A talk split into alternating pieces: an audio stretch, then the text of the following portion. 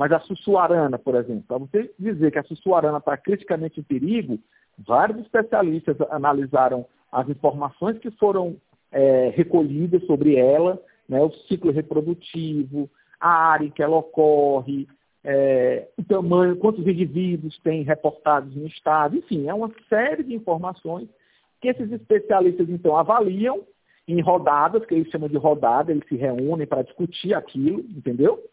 Sim. Então foram cinco rodadas de, avalida, de avaliação e uma rodada de validação. Depois que essas listas foram avaliadas pelos especialistas, eles se reuniram mais uma última vez para validar.